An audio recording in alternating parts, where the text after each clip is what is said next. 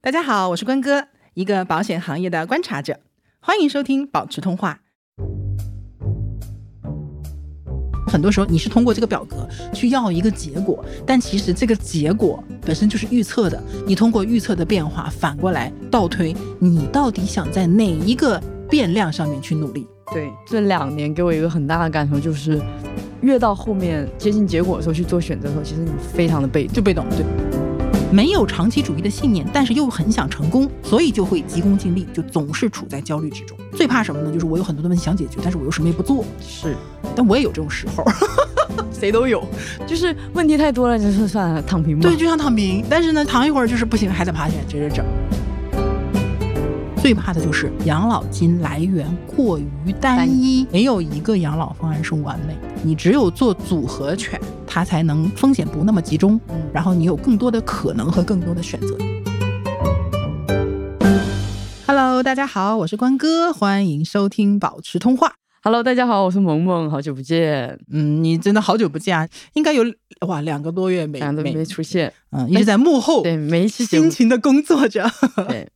好的，呃，我们今天呢，其实想延续上一期的内容，带着大家一起算一下，我们退休的时候大概能领到多少退休金。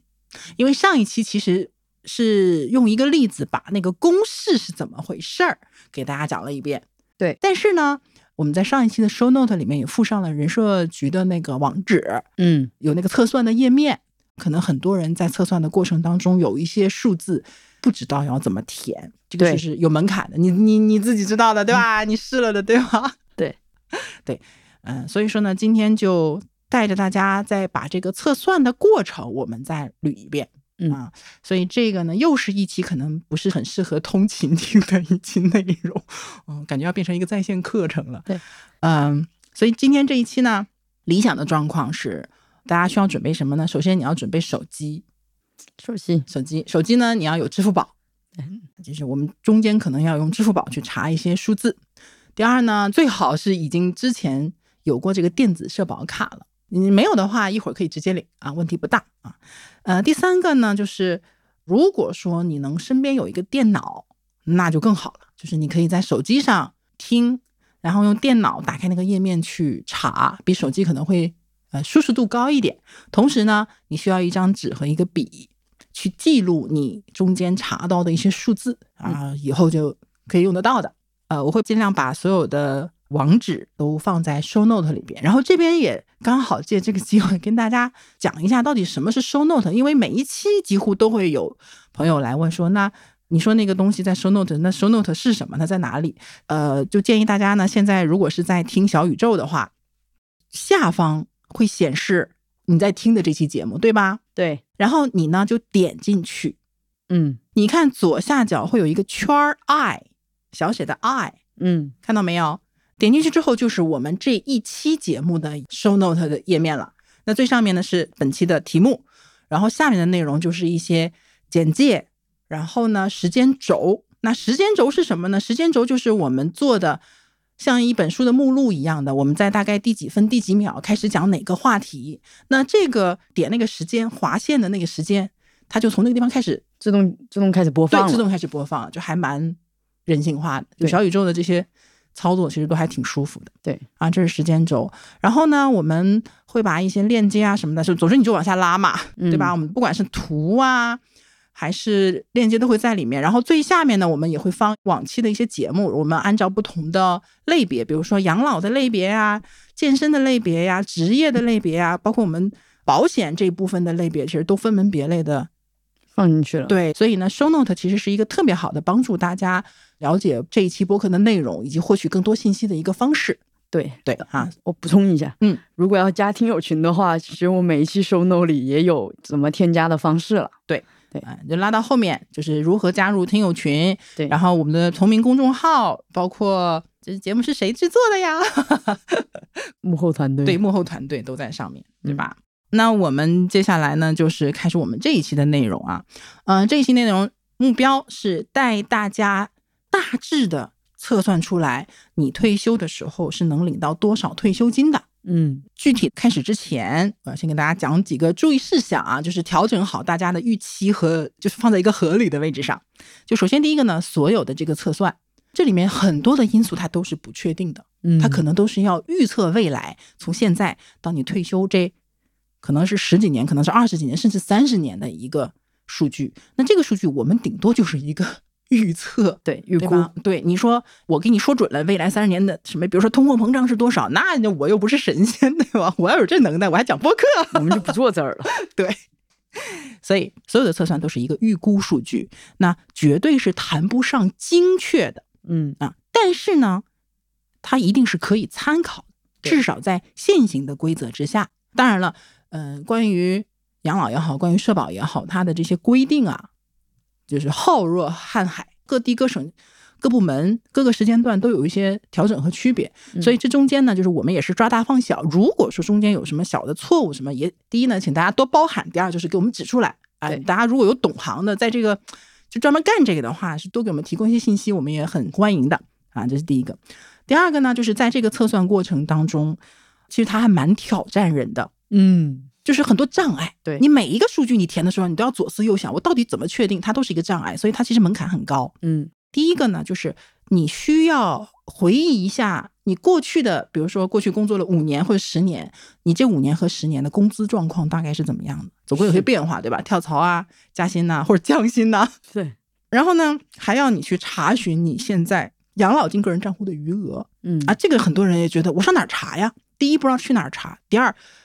这个查的过程，如果说中间有一些小的障碍，也可能就很容易就终止了。嗯但实际上，我昨天带萌萌嗯查了一下，萌萌过去，你别看她是小助理，工作时间也不短了， 老社会人了，对吧？你在四个地方工作过，对对对，在四个地方交过社保，所以她就是养老金个人账户，哎，在这个城市有一点，在那个城市有一点，大概是这么个情况。但是昨天是不是五分钟就搞定了？对，非常，其快实是非常快、非常简单的嗯啊，非常简单，除非你有什么特殊情况。嗯啊但是这个是其实是好查的，就是需要动手，但是不难，也是今天会带大家做啊。这是第一个障碍啊，就是你要回忆和查询，嗯因为这些是你个人的一些数据，这个是大家不能互相替代的。对，第二个障碍是，这里面有很多的数据是需要我们去预估的，嗯比如说啊，你要预估你未来工资的增长率是多少。对，那我倒是想一直涨，对吧？ 那那谁知道呢，对吧？这个就没有人能知道。所以我今天也会借着这个机会，把这些数据，大概你可以预估多少的这个范围，可以给你讲一讲，然后简单的讲一下这个数据背后的逻辑，就是为什么我们可以在这个数据这个水平上去预估。嗯因为我预估百分之五和我预估百分之十，它都可能都合理，但是它的区别是什么？对啊，这是两个障碍，所以我其实今天的目的就是带着大家去突破这两个障碍，把这个事儿干了。哎，你做完了你就发现真的不难，是，而你你整几回你就会发现，这后面就随便搞， 你这个计算器你就不停的摁，就会有各种各样的可能性，对吧？那综合刚才说的一些东西呢，其实你就会发现，我们今天做的这个测算的目的是什么呢？目的是有一个合理的预期，你真正算完了之后，你才对它有真正的概念和感觉。嗯好吧？那这个预期它其实就是一个范围，那这个范围，哎呀，就是一会儿一会儿到那儿再说， 这是个范围，不是一个点，是，哎，是不是一个点？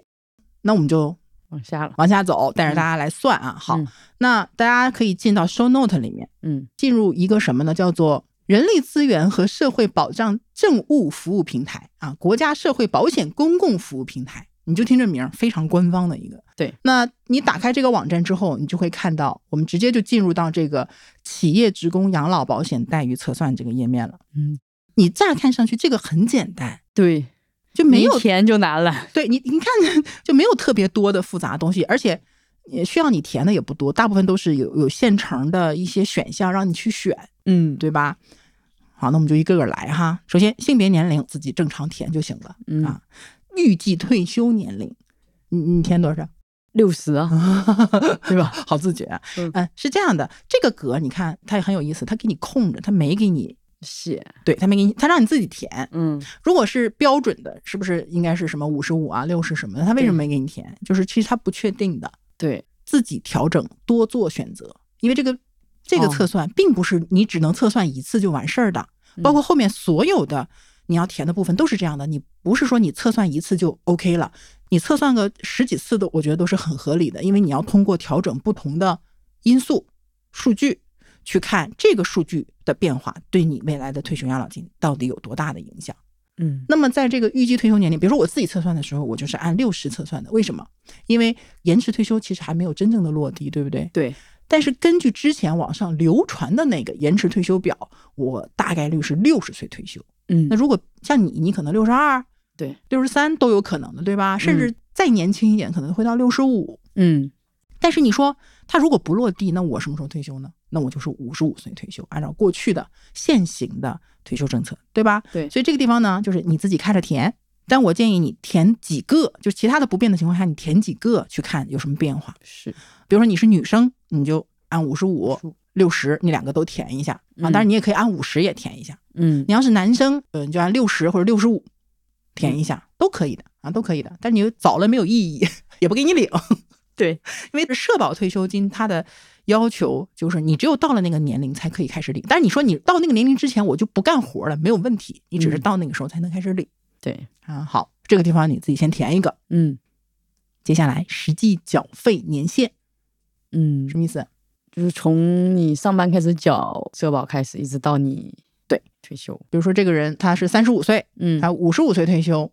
他现在一共工作了多少年呢？或者说更精确一点啊，不能叫工作了多少年，是他实际缴费了多少年。比如说他二十五岁研究生毕业，嗯他到三十五岁正常是应该是十缴纳了十年，对不对？嗯但他有没有可能，比如说他中间有两年去玩了嗯啊，或者留学去了，他也没有去交那个灵活就业的那个社保，他就是真的断了。嗯那他实际的缴费时间就是多少年呢？八年。嗯，大家明不明白？明白。这个地方就是要你去回忆一下，你不管在哪个地方，只要是你工作的时候，公司给你缴纳五险一金了，或者说你自己按照灵活就业嗯缴费了，你的五险一金没断，那么这段时间加在一起总共是多长？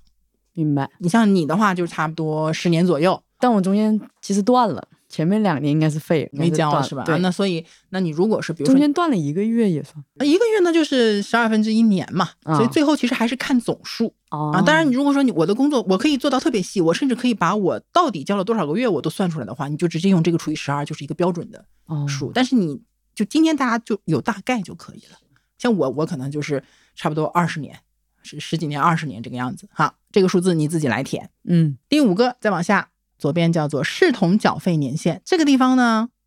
我就看不懂了。所以今天如果你看不懂这个，就说明上一期你可能就是没听懂对，没听懂或者没记住。嗯视同缴费年限是跟中人相关的，就是在九六年建党之前哦就已经开始工作的。嗯那对我们大部分的没有八零后来讲，九零后、零零后没你啥没有用这个概念，嗯那你就选零就好了。嗯好，接下来就开始遇到我们第一个难点了啊，叫做以前年度平均缴费工资指数。对，简而言之，就是你的工资水平，或者说你的缴费基数水平。嗯更严谨一些，和你所在地方的社会上的缴费基数，每一年你这个地方会公布的和它的一个比例。这个比例呢，一般来讲就是在零点六到三之间。嗯大家可以看一下这一个地方的选项啊，你点进去它会有选项，它就五个选项：零点六、零点八、一二三，就概括性的，对吧？就所以大家也不用想的太精确。那这个怎么算呢？请你打开搜索引擎，这个能查到的啊。嗯输入什么呢？关键字就输入你所缴纳社保的城市，比如说深圳，你就查深圳历年社保缴费基数，或者是北京历年社保缴费基数，其实是能搜得出来，就是过去这个嗯城市它的历年的缴费基数是多少的。是然后呢，你选取哪些数字呢？你就看个大概，比如说从你刚毕业开始那一年的缴费基数是多少。这里有一个小小的点啊，有些地方它可能不直接告诉你我的缴费基数是多少，对它只会告诉你今年某某城市社保缴费基数下限是多少多少多少，嗯上限是多少多少多少。对你自己算一下，下限除以零点六，上限除以三就是这个缴费基数。哦好，你算出来这个数字了，对吗？嗯这就是当年的缴费基数。然后你再回忆一下，当年你的工资大概是多少？税前的工资，嗯你就知道这一年差不多你的指数是多少。比如说某个城市，你查到的比如说深圳二零二零年缴费基数是九千块钱，打比方嗯啊，九千块钱。然后你二零二零年那一年的工资，比如说是呃一万八哇哦， 税前工资，我为了取这好除嘛，嗯 好， 一万八，那你的当年的这个指数嗯就可以大概的概括成一万八除九千等于二。哦，那你要是比如说一万三千五呢，那不就刚好一点五了吗？嗯你要是九千呢，那就是一；一你要是嗯低于五千呢，你别忘了还有个最低缴费基数，嗯所以你如果低于五千四的话，你就按零点六算；嗯但你高过三九两万七，你就按三算。啊，这就是你当年的指数。嗯那你再去看每一年你工作的状况，你把这几个数字，比如说第一年你是二，嗯第二年你是二点三，第三年你是二点五啊，巴拉巴拉就这么，然后你把它平均平均一一下下，就是这个指数。当然，这个指数你可能是二点几啊，或者一点几，怎么办呢？接近值吧，选个比如说你是一点三、一点二，你可以往一上去靠，嗯哎，就是四舍五入啊这样子对。但是你说我一点四、一点五、一点六，就靠两边都靠不多怎么办？你看看一，你选一测一次，你再选二测一次，严谨它一定是在之间的一个数字嗯啊。这个地方能不能听清楚，可或以者说大家能不能听明白？反正萌萌明白了，对吧？嗯我都明白了，他们绝对能明 你白不。要这样贬低自己哦。哦，数学可太差了。就是萌萌的数学呢，就不是她的强项，所以如果这个地方萌萌能听懂，我觉得应该大部分人应该能听懂。但是你对听不懂，你可真的可以留言告诉评我，论我再给你讲，好吧？对对对， 今天要讲的内容也只是我未来的一个表格当中的一个空而已，那个表格也很全面。对这个东西我就是慢慢就是大家有兴趣我都可以搞一搞。 嗯好，这个地方就是年度平均缴费工资指数哈、我大概就查了一下，我发现我的职业生涯就缴纳的这些年分成三个阶段，嗯前三分之一大概就是一点多一点到二之间，一点五，嗯中间三分之一基本上就是在二到三之间了，后面三分之一就直接干到三就可以了，嗯因为超了也没有用。嗯嗯所以呢，最后决定就是什么呢？我决定选二。嗯因为我勾不到三，因为虽然我后期的收入相对高来说但是是比较高的薪水，但是前期还是相对不高的，嗯所以你看我也达不到三，我还我也就是在二这个水平，嗯那我选二就 OK 了，嗯好吧，好，这是二。 这是年度平均缴费工资指数嗯啊，这个地方大家如果说觉得有点复杂的话，你就先暂停，是，暂停把自己地方这个地方捋清楚，这肯定是要捋的，我觉得。对，捋清楚。好，这是第一个比较麻烦的过程啊，所以这个的障碍是查询加计算。这个障碍过了之后，其实后面就没有这么复杂了。嗯嗯，这是最大的障碍。好，接下来呢，上年末个人账户储存额，哦，这个就是我最喜欢的环节，啊开始查表了。因为他会查你到底有多少钱，你的嗯养老金、个人账户有多少钱。好，接下来这一步要干嘛呢？请大家打开你的支付宝，感觉在直播间一样。打开支付宝呢，你去找市民中心，嗯，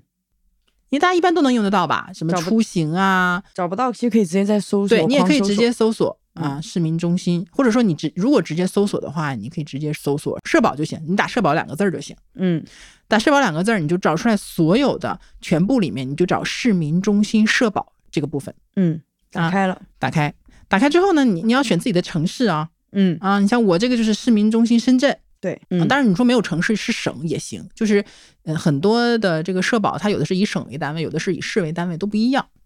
那么进去之后，好，你会看到左上方社保俩大字儿，对吗？嗯好，下面你会找个人社保权益单，有一些不一定完全是这七个字儿，但是就是个人社保权益单，你找跟它最相近的。 ，OK，我们到时候把截图都放在 show note 里，好不好？好，啊，如果你之前没有在支付宝里面去登记个人社保卡的话，你可能要先走一个流程，就是先升级或者是领卡，这个操作你要操作完了，才能去走到下一步。啊，你可以暂停一下，把这个步骤完成。嗯完成之后，点那个个人社保权益单，就会进入到年度社会保险个人权益记录单的一个页面，然后就会发现说，你就可以查询了。查询呢，你先选自己的参保地区，嗯左上角第一个选省，再选市。选完之后呢，回来查询年度。查询年度是这样的，有些地方只能查到二零二二年，但有些地方已经出二零二三年的数字了，是的，对吧？嗯那你像深圳就还是二零二二年的，没有关系，嗯反正都大概啊。你点查询，然后它就查询中、加载中，嗯，下面就会出现一个 PDF，叫做《二零二二年个人权益记录单》，看到没有？看一到个了粉红色的啊。嗯好，点进去，它就是一个你的二零二二年度的社会保险个人权益记录单。这个记录单它的格式每个省市也不一样，嗯，但都不重要，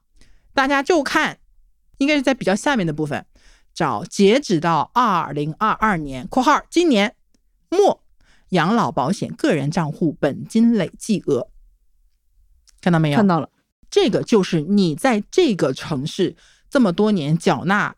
五险一金之后，你的养老保险个人账户到现在积累了多少钱？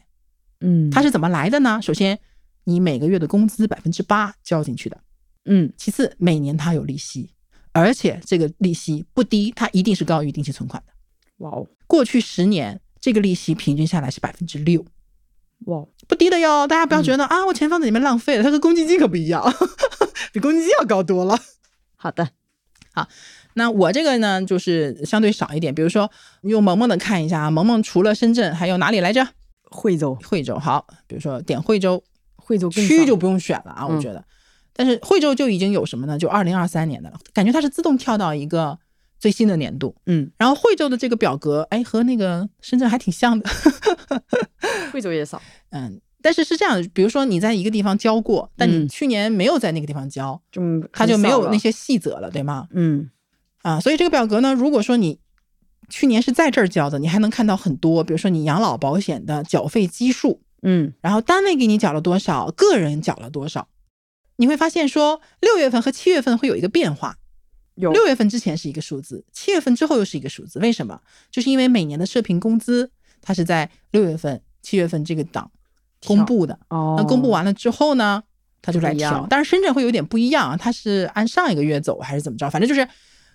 它并不是按自然年度来变的。嗯这里也能看到你的养老、失业、工伤都分别交了多少钱。看到了对的，包括你总共在这个地区交了多少个月，你当嗯年交多少月、啊？你也能查到你的社会保障号码。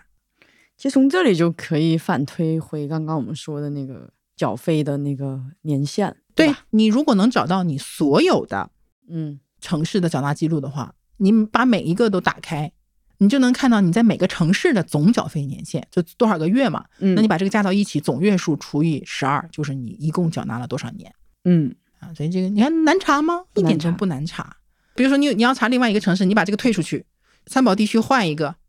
对吧？完成，然后呢再一查询，马上又出新的了，嗯对吧？所以一会儿就查完了。对，好，你把每一个城市这个总的数字记下来，然后自己拿计算器加一下，得到的总数就填到我们这个测算的网站里面， OK 对吧？ 嗯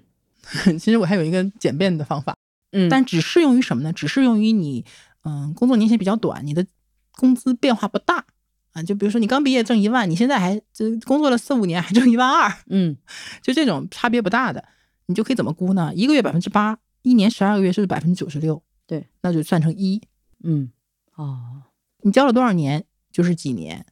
然后这个数字去乘以什么呢？你的工资，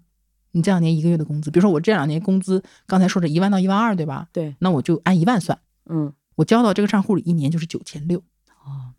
对吧？九千六，那如果我工作了五年，是不是九千六乘以五？对，我可不可以约等于一万乘以五？可以所以前提是这样的：工作时间不长，工资变化不大，嗯就用你工作年限乘以你这些年平均的工资，就是你大概个人账户里的钱。明白这个还挺简单的对啊，但是你说我工资变化比较大，我工作年限又比较长，那你就别用这个数字，你慢慢查啊。对，好，接下来呢，参保地上年在岗职工月平均工资，这个其实就是我们上一期反复强调的那个社平工资啦。嗯你就上网搜，对一样搜什么呢？搜，比如说搜关键词是城市名儿或者是省名儿，比如说深圳，嗯然后某某年社平工资，嗯，或者你就直接查社平工资，它也会跳出来最新的年份的。然后呢，这边呢，我也是捞了一个网站啊，人社通的一个网站，我也放在 show note 里面。大家如果直接打开的话，就能看到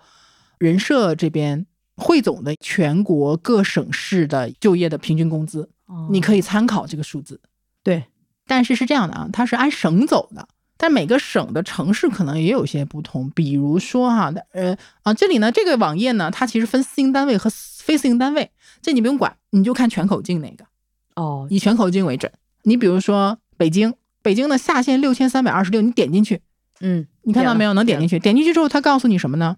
第一，基本养老保险，其他都不用看，基本养老保险的上限是三三八九幺，下限是六三二六，嗯你就能算出来怎么算。那它的平均工资是多少？怎么算？上限是三三八九幺，那你直接用三三八九幺除以三，嗯就是它的基数，对吧？这不就算出来了吗？嗯，啊，这就是北京的。好，你退回去，我们再看，大家找一下广东，广东你会发现粤八八零七，对不对？对但你点进去，点进去会发现，哎，广东呢分片区的，啊，分对，片区的，哎，广州、深圳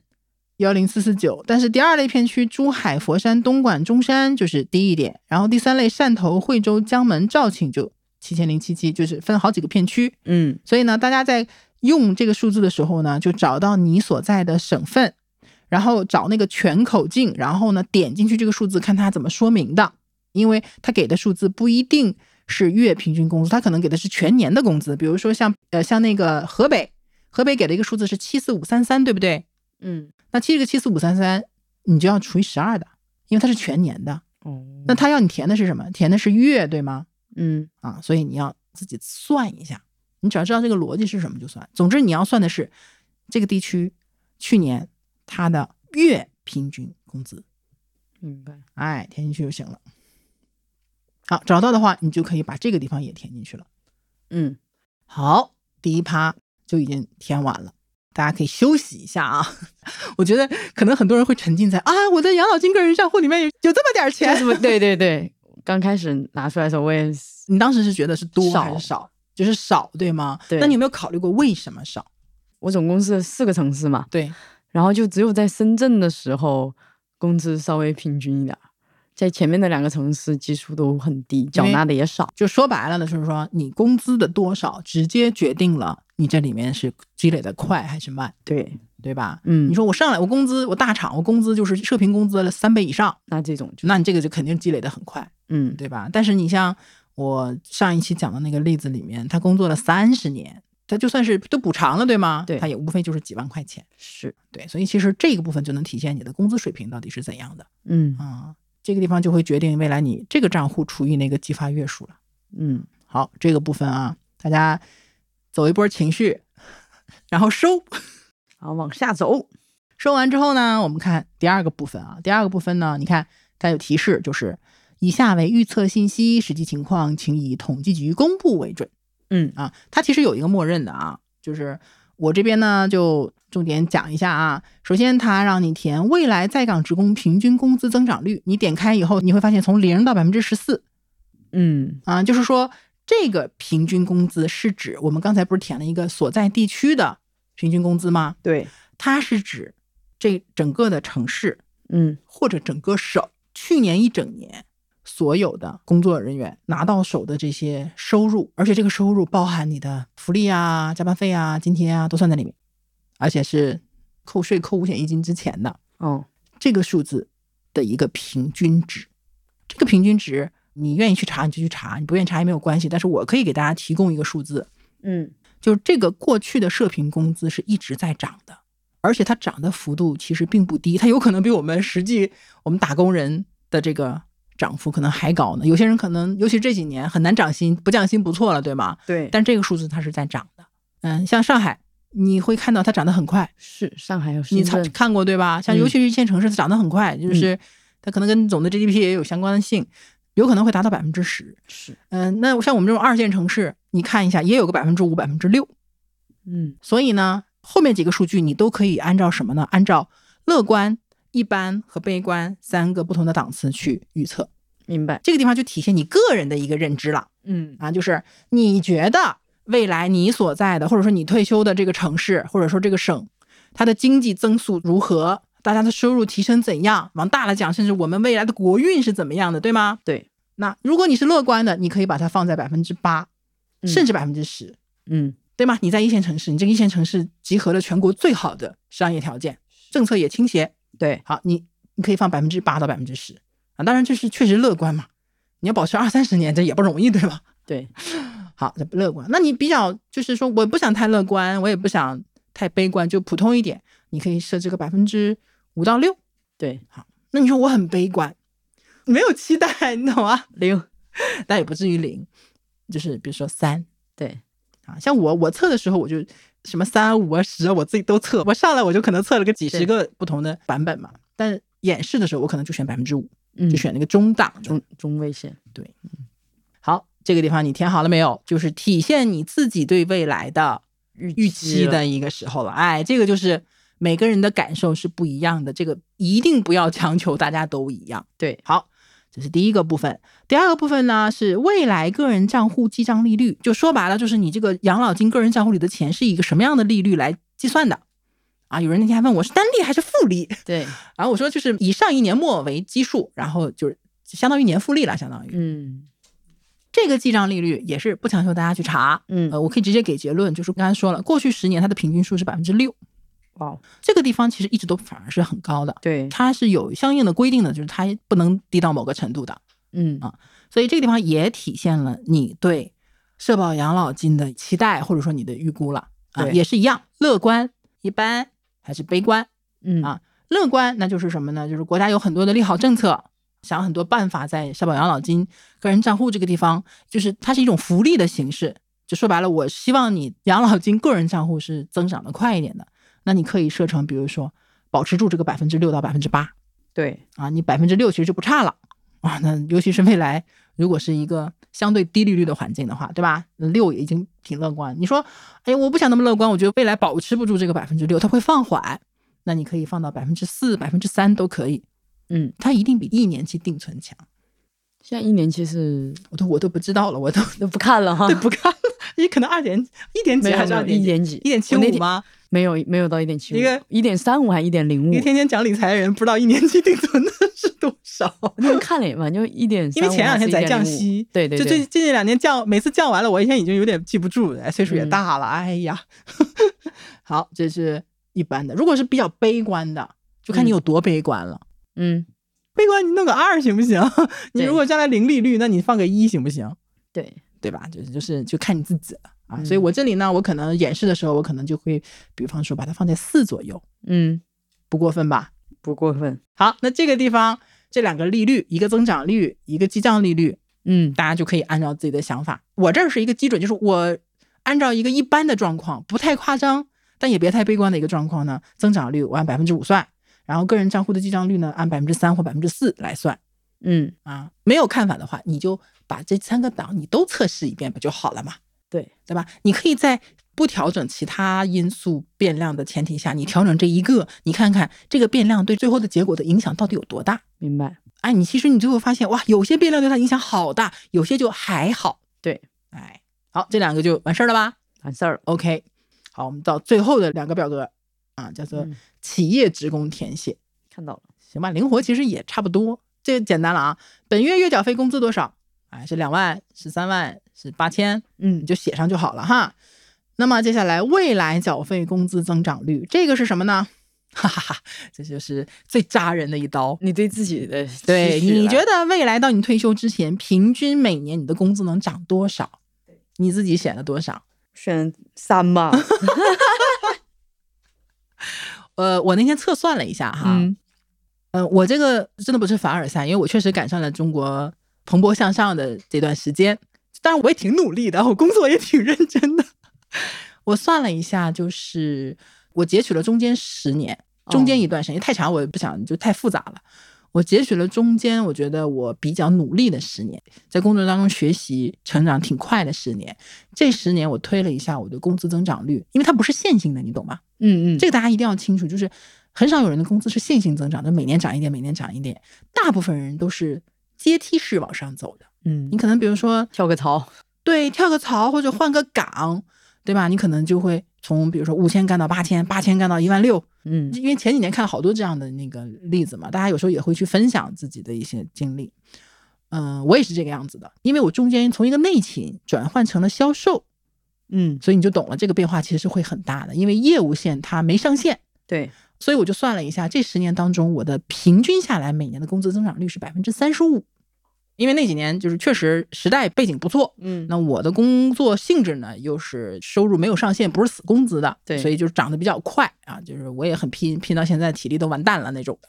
所以那十年呢，就是我从几万块钱的工资就变成了几十万的一个年收入，然后我算了一下，就是百分之三十五。所以这个增长率呢，如果你是百分之十，嗯百分之十，我们可以现在来算一下哈、如果是百分之十的一个年度的一个增长，嗯其实很好算，计算器一敲就出来了，就是一个密码，一点一的十次方嗯就是二点六。就比如说，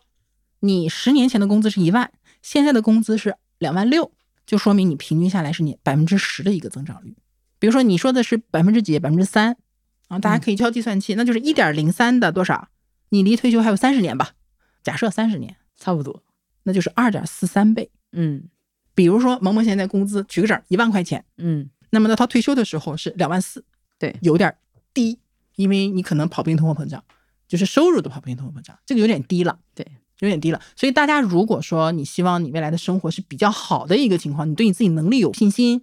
你对你自己所在的行业也有信心的话，你这个数字其实是可以放到比如说十的，嗯其实我个人是一直比较强调就是人力资本。我过去的很多节目，如果大家听过的话，就是其实人力资本的增长是要远远超过你的财富增长的速度的。对，当然，也有人可能比较悲观，说现在市场有什么不利于涨工资的一个因素，嗯或者说你在某一种类型的工作很稳定，但是可能工资涨得就很慢，那你就可能放在比如说百分之五。不行，我得预高点儿，至少百分之十 三。所以这个地方你也不用非得死守对一个利率。对你多选几个，多选几哇！个，我悲观的，我就像你说，我百分之三三，哎，大概是什么情况？那我要是努努力，嗯，我提高到百分之六对，是什么情况？我要是真的说，哎，未来有什么机会，我能提到百分之十以上？你通过这个变化，其实反过来能够促进你，真的我要努力工作的对，我要提升我自己的能力，用我的能力去换物质财富的这个期待。是，所以其实很多时候你是通过这个表格去要一个结果，但其实这个结果本身就是预测的。你通过预测的变化，反过来倒推你到底想在哪一个变量上面去努力。对，好，现在是不是都完事儿了嗯啊？现在回过头来我们就来看，你可以继续暂停，你可以多测几个，嗯你每一个内容都可以多测几个不同的变量，对啊，悲观的、乐观的什么的，你就改变一下。我觉得大家可以重点可以测什么呢？第一，你可以测一下你的退休年龄。嗯，你同样的变化，你测一下，你五十退休和六十岁退休，我跟你讲差不少。是，越是你这种年轻的、离退休远的人，你的退休年龄差这五年嗯差不看少，了，对，是不是差了不少？是大家可以算一算啊。大家、嗯如果你愿意的话，大家可以在评论区把你算出来的一些结果，你觉得你啊，居然如此的这种感觉的这种结果，可以抛出来给告诉大我家们对，告诉我们，我们这次也选几个小伙伴，好不好？好就是我们把几个评论，我们选选几条，选我们现在有什么东西可以送的 贴纸对，啊，我们我们的周边，嗯，嗯，对，我们的周边呢，呃，就送给我们评论区，我们觉得哎，你这个很有启发或者很真实、很真诚的一些评论，我们选嗯十个好不好？好，就我们也不限什么方向啊或者内容的啊，总之就是非常真实的，能够给大家一些启发，或者说能够说明的一些真实的感受的也就可以了。啊嗯好，嗯，一个呢，你可以多测试不同的退休年龄；第二个呢，就是你可以测试不同的增长率和记账率。嗯，就是为什么说要测算这个东西呢？它既然不准确，那我还不如去算命。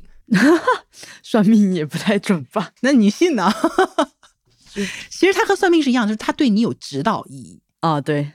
很多人可能会算出来啊，我可能退休能拿一万多、两万多，觉得不错，这和你我们当初看的那什么两三千的案例是不是截然不同？对，这个数字对你就会有一些触动，嗯对吧？这就是我们测算的一个意义。当然，我今天讲这个还有一个目的，就是需要大家有一个结果，有一个数字，这个数字会填在某一个表格里。我今天会重点讲这个表格，是一叫叫做养老金来源的测算表格。对，但是社保养老金是一个很重要的来源，嗯对吧？那你首先要把它放进去，我们才能算总数。是，啊，你说我就这一个，那就不符合我们这个号儿所一直强调的一个原则了，就是多元化的这个来源，对吧？嗯啊，所以今天听完这一段之后，我需要大家有一个数字，你有一个大概的数字，你你可能会算出很多个数字，你觉得哪个数字是你觉得我可以拿来估算一下的是，啊？当然，你说我比较保守，那你就选一个低一点的。嗯比较乐观，或者我期待我想朝这个方向努力， 那你就选一个乐观一点，都可以，对啊，都可以，就是很个性化的东西啊，大家没有必要完全一样。嗯，好，好，那么这个数字有了之后，我们还有一件事情要做啊，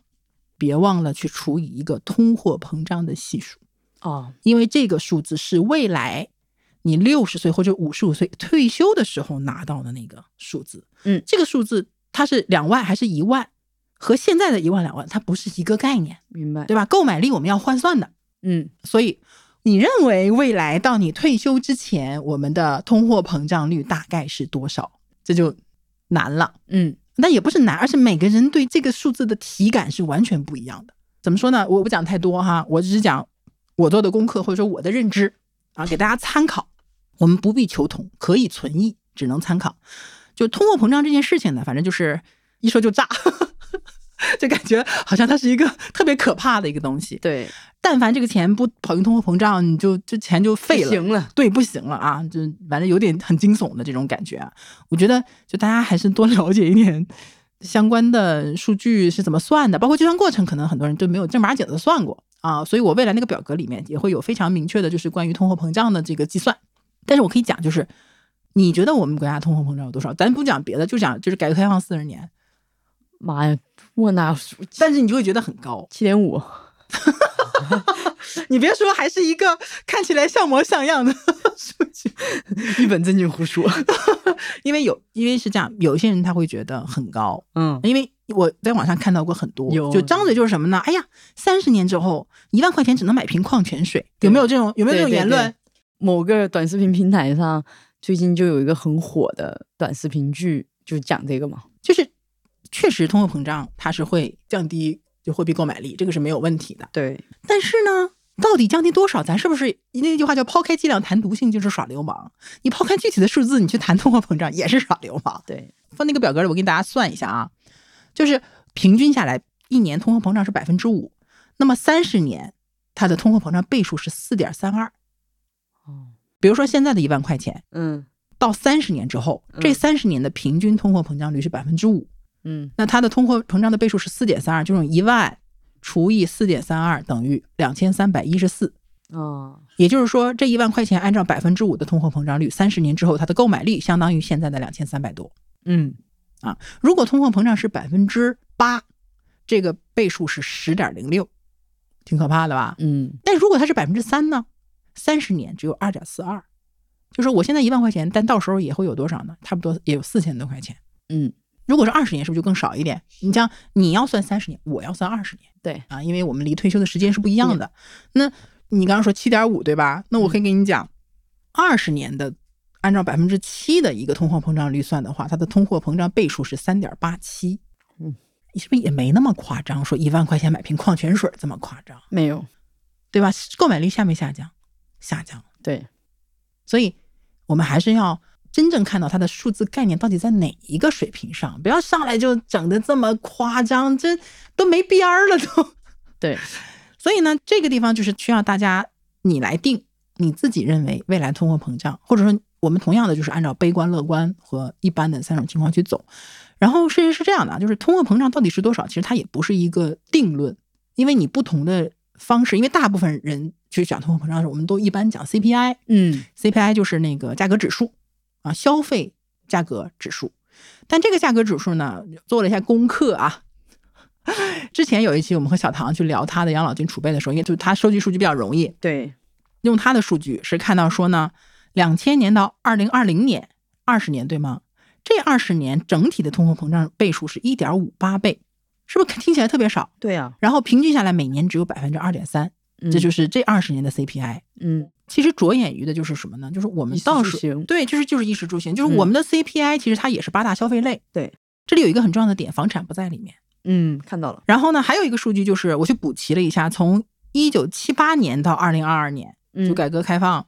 到现在嘛，总共的倍数是七点七六倍，平均年化下来是四点七七，你可以约成百分之五，嗯，就好像也没有那么夸张，对不对？是，因为这里面其实它是什么一个概念呢？我自己理解的啊，有什么问题大家就随便讲，我也不是学这个的啊。我上一次学经济学 还是大学的时候看那个曼昆的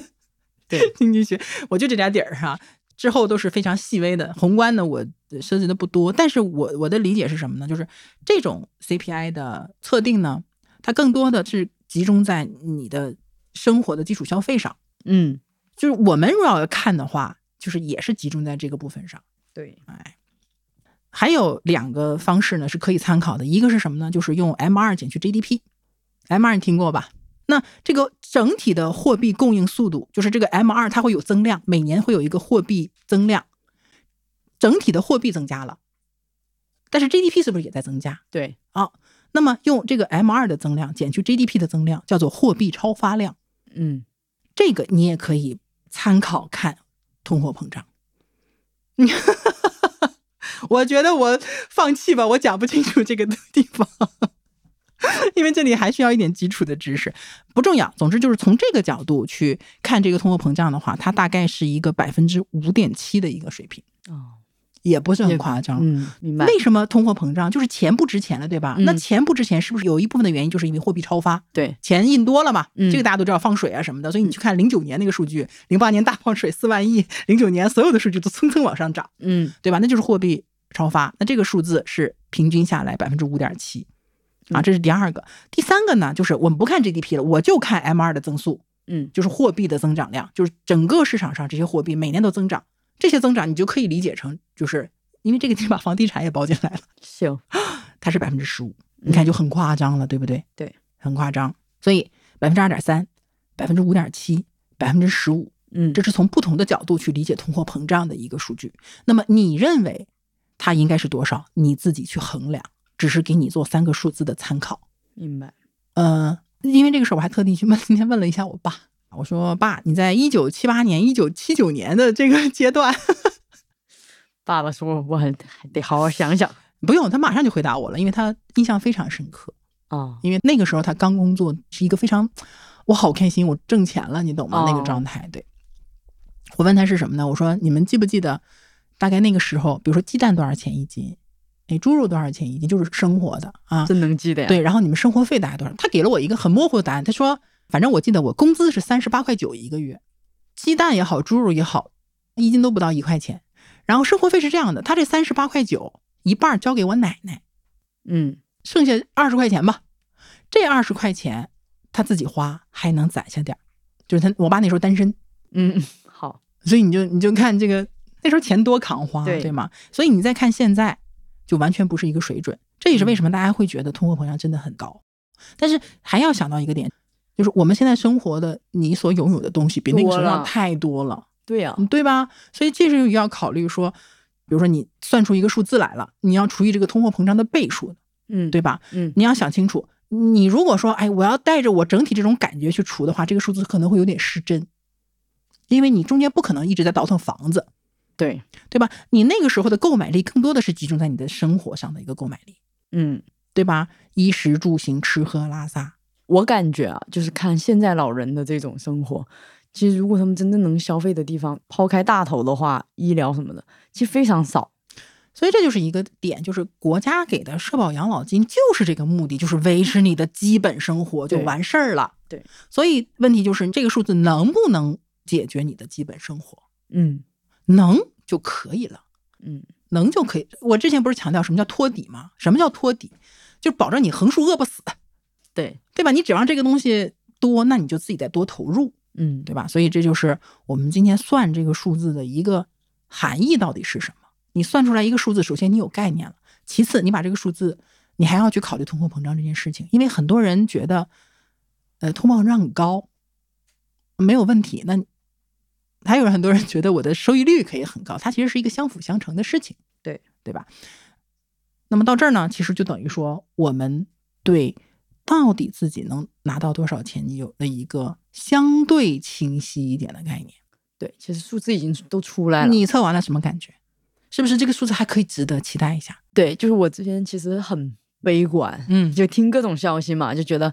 哎呀，这个要工作那么长时间，对吧？然后又到时候的工资的嗯购买力又很低，嗯但是测完了以后，再加上那个通膨一算，其实觉得还行。嗯，就是够吃够喝的，就是对但前提就是我要坚持工作下去。没错。然后另外可能更大的一个感受就是，真的是要多元的开始做一些准备。这个地方你想让它多到一个你觉得哇这花不了，其实是不太容易的。对，嗯，你就得想其他地方想招儿了，对对吧？好，这是萌萌的感受。那我也知道一定会有人有这样的感受，就是包括上一次节目的评论，其实有相当一部分的人是觉得对社保养老这个地方是没有期待的，嗯，他觉得拿不到，他觉得这个事情本身就是拿不到对，啊、总之，不管这是个为什么，首先这个看法是很多现在人都有的。嗯，我是觉得，反正每个人每个阶段的想法都不太一样，每个人的认知也都不太一样，这很正常。但是有一个问题就在于说，如果你认为社保养老金不值得信赖，或者说你不期待它，你指望不上它，那我就要问一个接下来的问题，就是那你有什么更好的办法？这很现实。对你不能说，因为这是一个问题，它不是一个结果，就是养老金拿不到，这是个结果，它是一个问题，就是我社保的养老金我拿不到，那我还能拿到什么养老金？对，这个是要考虑的问题。你像我的话呢，就是这种思维方式呢，大家可能也比较熟了啊。就是我的想法是，首先我要知道退休养老金能怎么个拿法，嗯，然后我要想，如果我能拿到它，加上其他的部分，我是一个什么样的生活水准？但我要不要做好心理准备？因为我是很乐观的，或者说我其实是期待社保养老金的，但是我要不要做悲观的准备？我也要做悲观的准备。所以在我那个养老金的来源表格的汇总里面，我会经常的把社保养老金这一块儿，我在测算的时候，有时候我会把这个数字放上去，有时候我会把它设置成零。什么概念呢？就是我会去看我哪些来源是它的安全性是最高的。哦，我把安全性最高的这些放进去，我看我的底线在哪里，然后我再把我有可能获得的这些东西全放进去，一个很乐观的、很理想的一个状态，我是什么样的一个情况，那我就知道说我的底儿在哪，我的上限在哪。嗯，当然，上限可能就没上限了， 凡尔赛，不是，这不是凡尔赛，因为确实没有上限。那亿万富豪的上限，嗯那不天花板那那老高了，对不对？嗯啊，所以其实还是让自己有预期的一个范围。那么上中下三个不同的情况，你也要有不同的对策。明白，最怕的是什么呢？最怕的就是你的养老金来源过于单单一，越单一，它的风险性就越集中。那么这个养老金来源，但凡出现了什么问题，你都找不到第二个替代去拖住你未来的生活。嗯，因为有些人可能会把宝压在，比如说投资上；对，有些人可能把宝压在养儿防老上。嗯，有些人把宝放在房子上，有些人就是我什么也不管，我就等那份退休金，对，对吧？就是每一种想法都会有人有，嗯，但是就有一个问题，就是这个情况可能你的风险就会比较高，因为说实话，我后面会讲很多养老来源的一些特点。最后总结成一句话，就是没有一个养老方案是完美的，是，你只有做组合拳，哎，你只有营养全面，什么都来一点儿，但是你也不能贪多，嚼不烂，你还得对它各个部分的特点有认知，然后组合着来，它才能风险不那么集中，然后嗯你有更多的可能和更多的选择。明白，而且在这里呢，还有一个点是什么呢？我觉得大家可能也看过这句话，年轻人可能会觉得这个事情很遥远啊，包括有一些悲观的想法。但是这样的，正是因为时间长，所以你的可能性就反而会更多。嗯，好好几十年，你到你老的时候，还有好几十年，你太多可能了。那好，这两年市场不好，怎么就知道这三十年都不好呢？对，对吧？那你 对不对？ 不多说啊。所以那句话就是什么呢？别高估自己短期的成就，但也别低估自己长期的发展。嗯我觉得我是一个悲观的内核，嗯，但你就是说乐观的事儿，对，但是我选择乐观的态度和方式，因为我知道悲观的态度和做事方式对我没有任何好处，我只嗯会陷在一个很不好的状态里面，就是恶性循环。所以我选择那种乐观的态度，选择乐观的方式，反过来确实对我是有好处的。嗯，嗯，当然这个呢，就是还是个人的选择。其实这一点受你们影响蛮大的。今天发那话就挺打动我的。你说，我觉得有一个心态还挺重要的。当我们面对某种现实，心里要清楚，这不是一个结果，而是一个等待解决的问题。对，就是这样子的对。如果说我们现在才很年轻，我们嗯觉得未来退休金是个问题，嗯，那未来有几十年去给你准备。对你不是说我现在就已经定死了，我几十年后养老金就是我的一个问题了，所以对大家很焦虑，对吗？对还有一句话， 这个地方就是没有冒犯大家的意思，他是怎么说的呢？说没有长期主义的信念，但是又很想成功，所以就会急功近利，就总是处在焦虑之中。嗯，就最怕什么呢？就是我有很多的问题想解决，但是我又什么也不做。是，但我也有这种时 候，谁都有，就是问题太多了，就是算了，躺平吧。对，就像躺我平，嗯就是不不管了。对。但是呢，躺一会儿就是不行，还得爬起来接着但是整。，但我觉得这两年给我一个很大的感受就是，越到后面接近结果的时候去做选择的时候，其实你非常的被就动。被动，对，就对像我们职场讲的那一期嘛，嗯郡主讲的，你那尽第早二曲的，线，对你尽早发现你那个曲线，你的选择很多。但如果你，比如说你都被开了，你才去现找象工作，那就心态也很是不被一动样。哦我觉得任何事情其实都是这年样轻的，呀，年轻最啊大的好处是什么？就是你有体力，你对有精力。犯错成本很低。就有上一期和那个小 M 聊嘛，他讲了嗯一句话也很好，就是我们人生还很长，其实是对有容错率的，对我们是允许自己犯错的，对对吧？对，好。总之，今天这期节目呢，就是帮大家啊，看看能不能就是算出来，大概嗯有一个估值，我到底到时候能领多少钱？对啊。然后呢，这一期呢，希望大家把你的不管是结果也好，还是你去测算当中给你到一些新的启发嗯或者感受，在评论区我们抛出来，我们会选十位朋友送出我们的周边，对我们的贴纸很精美的贴纸。真的非常希望大家都去算一算。不管怎么样，还是希望给大家带来一点有用的东西。啊嗯，就别焦虑。我们我们今年也争取多聊一聊轻松的话题，然后就是也分享一下我们怎么样去去掉自己的焦虑的情绪的这些方法。嗯，好，那就这样，我们下次再见，拜拜。拜拜。